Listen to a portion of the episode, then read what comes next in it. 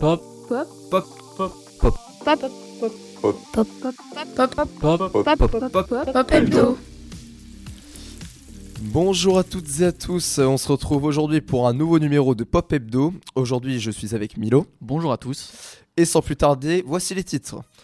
Nous commencerons par rendre hommage au résistant russe Navalny.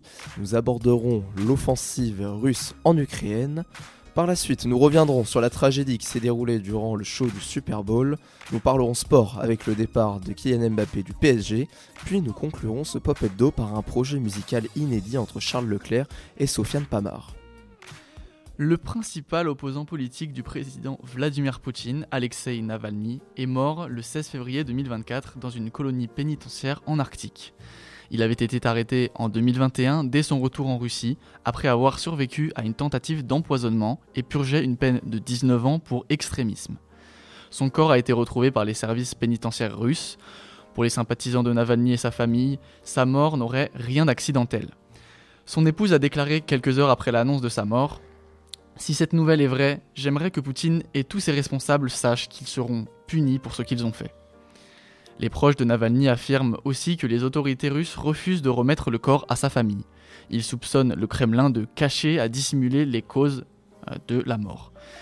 Les circonstances de la mort de Navalny sont pour le moment inconnues et il n'était âgé que de 47 ans. Il y a bientôt deux ans, le 24 février 2022, la Russie avait lancé une offensive contre l'Ukraine qui signait le début d'une guerre qui fait presque deux ans plus tard encore parler d'elle. Ce vendredi, Volodymyr Zelensky, président actuel de l'Ukraine, était attendu à Paris pour la signature d'un accord de sécurité bilatéral. On parle de livraison d'armes, de formation pour les soldats ukrainiens et de renforcement de leur défense, mais aussi de 3 milliards d'euros d'aide militaire supplémentaire par la France en 2024 c'est surtout un accord de longue durée. S'étalant sur une durée de 10 ans, une façon d'avertir le président russe qu'il n'aura pas l'Ukraine à l'usure.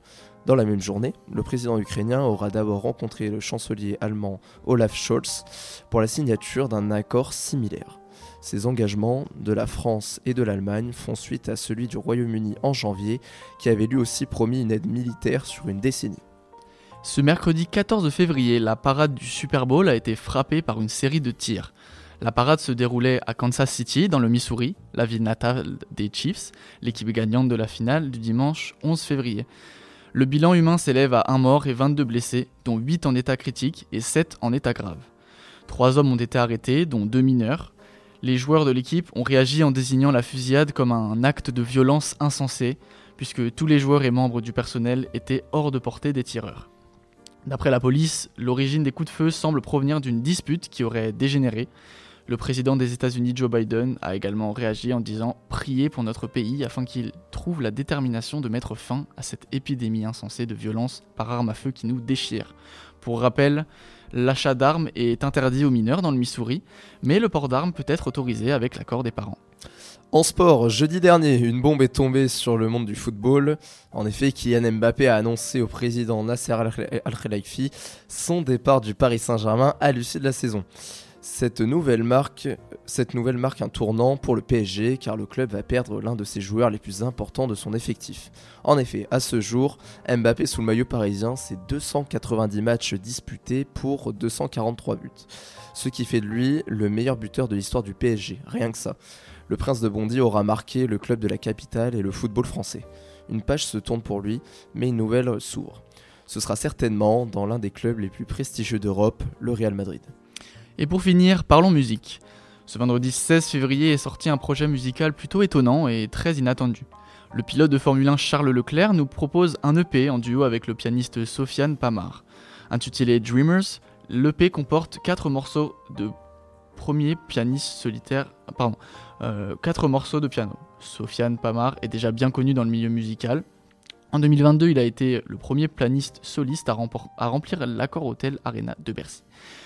Le musicien nous a habitués à des collaborations originales, notamment avec des grands noms du rap français, comme SCH, Kobalade, Zola ou encore Laylo, mais s'associer à un pilote de F1 reste cependant inédit. Ce n'est pas la première expérience de Charles Leclerc dans le monde de la musique. Il a déjà surpris ses fans au printemps dernier en sortant un morceau intitulé House 23 en référence au Grand Prix d'Australie. Ce morceau de piano a dépassé le million d'écoutes sur Spotify. Voilà, c'est tout pour le Pop Hebdo. Merci à tous de nous avoir écoutés.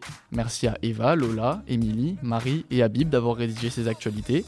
N'hésitez pas à nous suivre euh, sur notre Instagram @infopopup. On se retrouve la semaine prochaine pour un nouveau numéro de Pop Hebdo. Bonne journée sur Radio Campus.